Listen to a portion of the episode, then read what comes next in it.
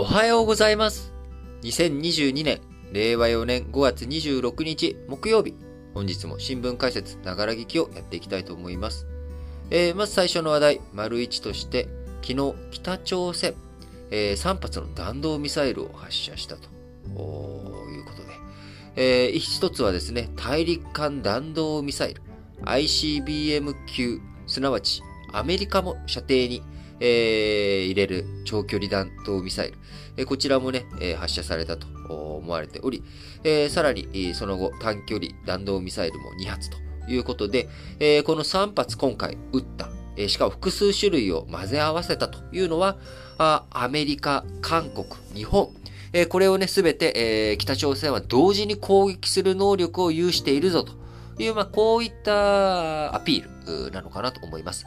え発射されたタイミング、まさにですね、えー韓国、日本、えー日韓をね、歴訪したバイデン大統領、帰国の途に着いた時に、え3発撃ってきたということで、日本、韓国、アメリカよと、北朝鮮ここにいるぞということで、まあ、北朝鮮からしたらですね、えー、何も自分たちに対してね、今俺らは新型コロナでも苦しんでるし、なのに無視するんかいと、ここに北朝鮮いるんだぞと、バイデン振り向いてくれっていう、まあ、こういう、なんでしょうね、なんかあのー寂しさを、えー吐露した。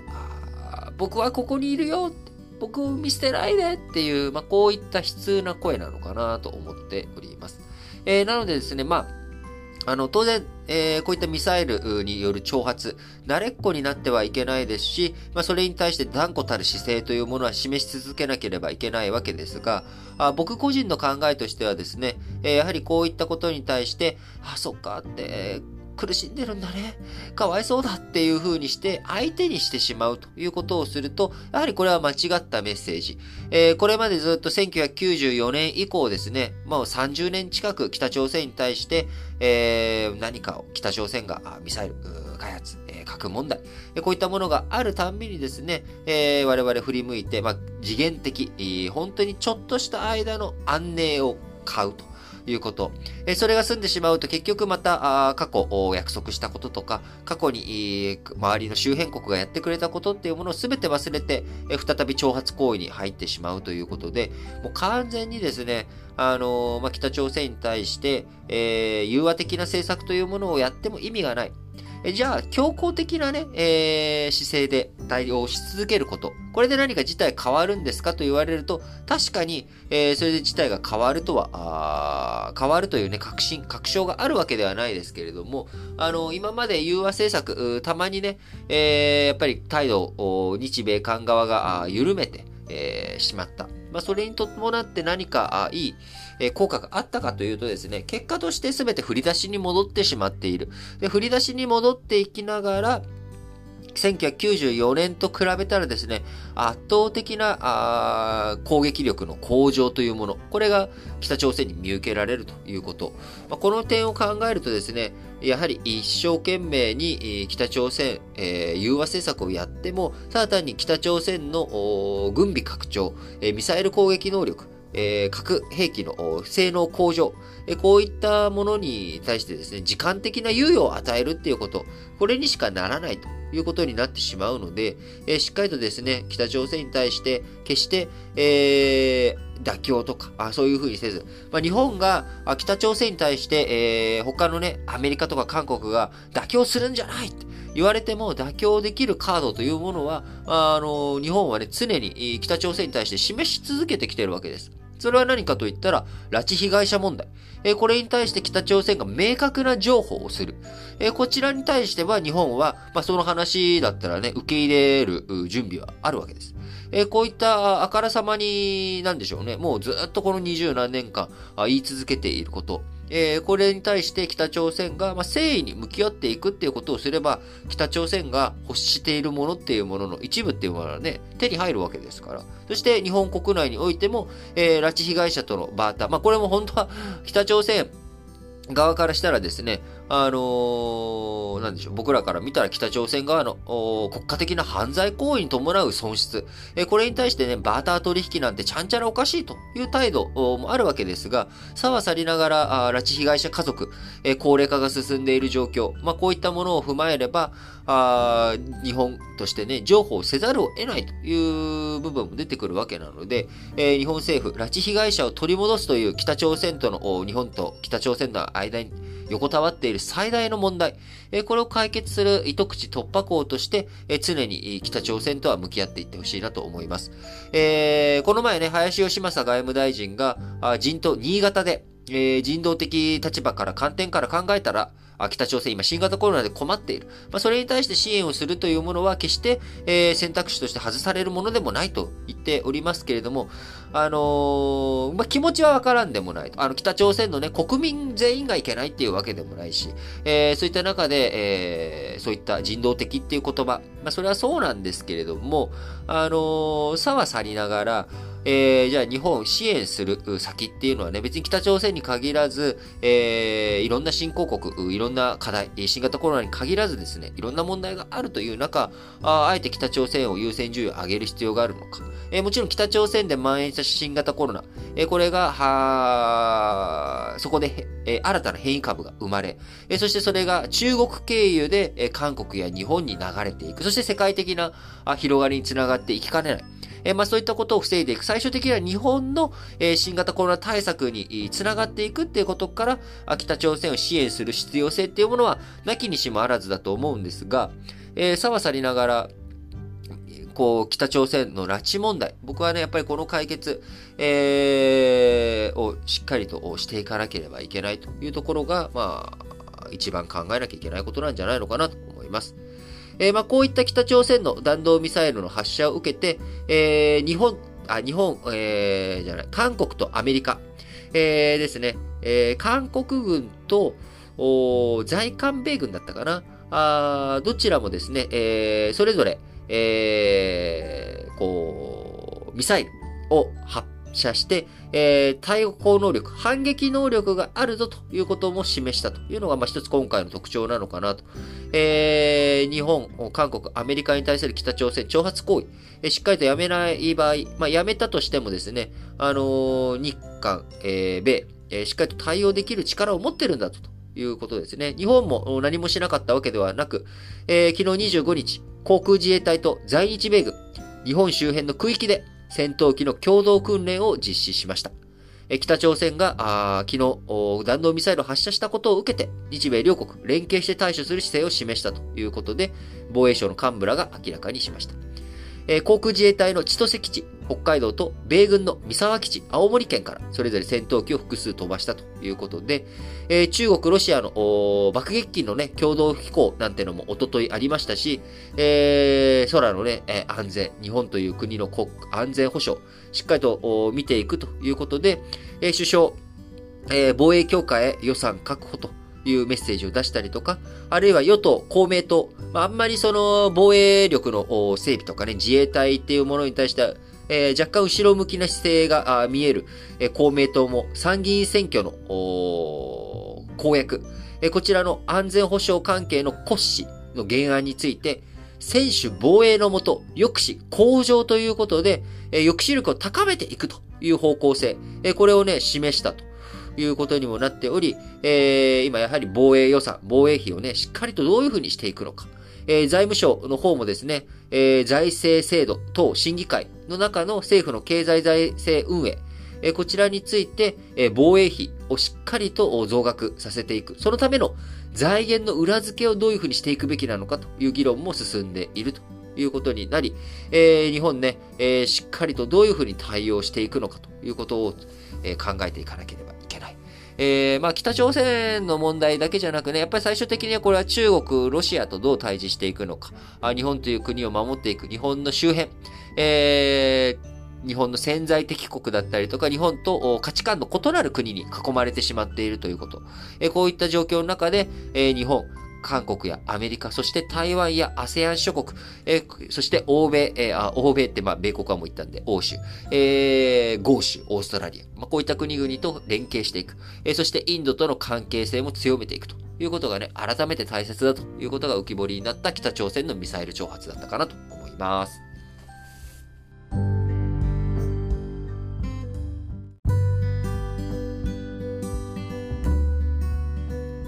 はい。さて、今日はですね、えっ、ー、と、ちょっと短めで進めていきたいということで、丸2でですね、えー、先ほど、丸1で伝えた北朝鮮のミサイル問題、えこちら以外の話題について、えー、いろいろと話をね、していきたいと思うんですけれども、えー、まず、えー、ロシアの国債利払い認めずということで、アメリカの財務省、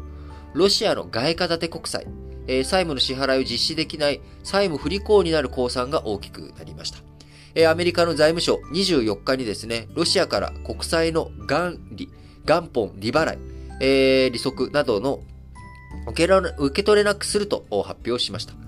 アメリカの投資家への利払いが事実上不可能になるということで、デフォルトと認定されれば、ロシアの国際資本市場からの資金調達がさらに難しくなるということですけれども、えー、これ実際じゃあロシアが、えー、返すお金がなくてデフォルトっていうわけではなくて、えー、経済制裁の中で、こう、ロシアからの送金、えー、ロシアからお金を受け取るということを投資家たちに認めないと。いうことになるわけなので、えー、経済制裁のダメージがロシアに対して直接本当に来ているのかっていうことはわかりません、え、7月にデフォルトっていう言葉だけを聞くと、え、ロシアってもうついにお金がなくなっちゃったのっていうふうに見えるわけですけど、いや、お金あるんだけどさ、お前が受け取らないじゃんっていう、こういった状態。いや、返せって言われたら返せんだけどさ、お前が受け取ろうとしないだけじゃんっていう状態なんですよね。えー、なので、まあ、あの、アメリカサイドで資金、追加で資金を調達することがロシアが難しくなるとか、えー、そういった問題が起きていく。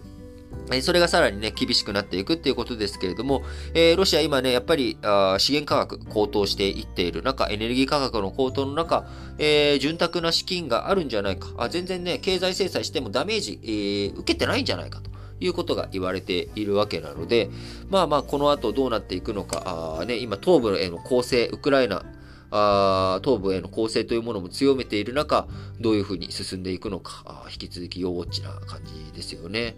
で、えー、その他の話題として、えー、またマーケット面からですね、昨日、えー、ナイロンの原料のね、価格が下がっているという話しましたが、えー、ナイロン何に使うものかといえば、えー、服とかね、えー、化学繊維として服とか、あのシートベルトとかね、えー、バッグとかにも使ったりとかしてますが、えー、綿花、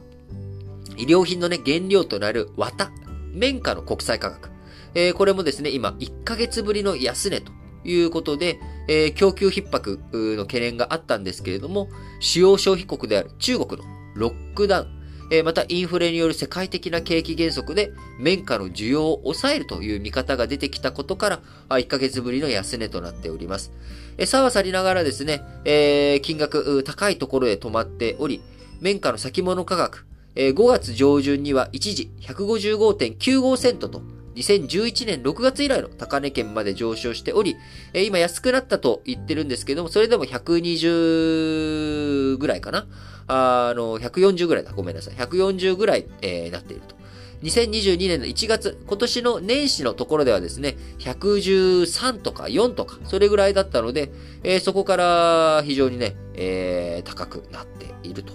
いう状況になっております。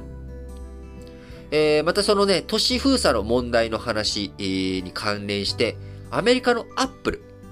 アメリカのアップル、iPhone の開発、えー、この新機種のうち少なくとも1機種の開発が予定より遅れているということがですね、え、関係者に対する取材で分かったと言います。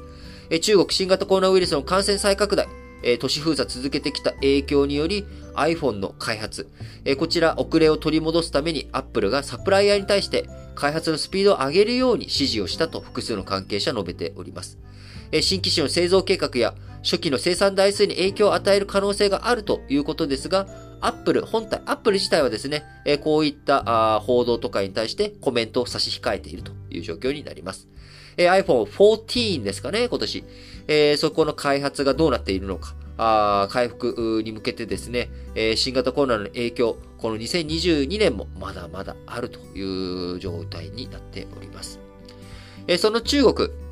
えー、今ですね、え、南太平洋島諸国での影響力を高めていこうと 1E、えー、王毅国務委員兼外務大臣が8カ国、え、東ティモールやパプアニューギニア、キリバス、サモア、トンガ、フィジー、バヌアツ、ソロモン諸島と、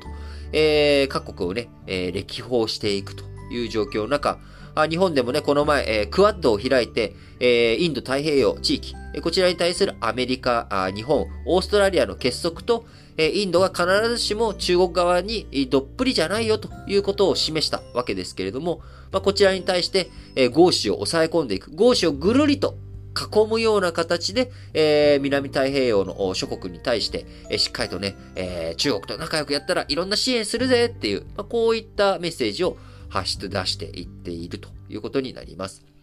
えー、そい、その中国、ASEAN、ASEAN の10カ国、えー、こちらね、えー、外務省、日本の外務省が ASEAN に対する世論調査、海外対日世論調査を2021年度行ったものについての結果の概要を昨日25日に公表しました。ASEAN の一般の人に G20 の国、地域の中で今後重要なパートナーとなる国はどこですかと聞いたところ、それは中国だという回答が48%で最も多かったということ。日本は2位の43%だったということで、えー、中国が日本を上回るのは2007年度以来のことだということで、えー、前回ね、2019年度の調査では日本が51%で中国48%だったというところから、あ中国がですね、えー、48%で最も大きく、日本、えー、43%ということで、えー、やはり中国のね、影響力、えー、中国の持っている経済力とか、あいろんな、あ力、パワーというものをね、改めてこの新型コロナの中で、えー、中国がくしゃみをするとみんなが風邪をひくぐらいの、えー、強大な力あ、大きなね、エネルギーを持っている、パワーを持っているということが改めて、えー、入実になっており、え、各国、国際社会における、えー、その中国に対する、系統というか、ね、中国に対する、中国の、え、世界に対する影響力の強さ、これが改めてね、浮き彫りになった調査結果なのかなというふうに思います。えー、また、アメリカでね、また、銃乱射事件、えー、起きてしまって、少なくとも子供が19人、えー、教師ら2人が死亡したということで、えー、本当にね、どういうふうにアメリカの銃問題っていうものを解決していくことができるのか、あ本当に世界、いろんな問題が携わっているんだなと、横たわっているんだなということをね、感じさせられます。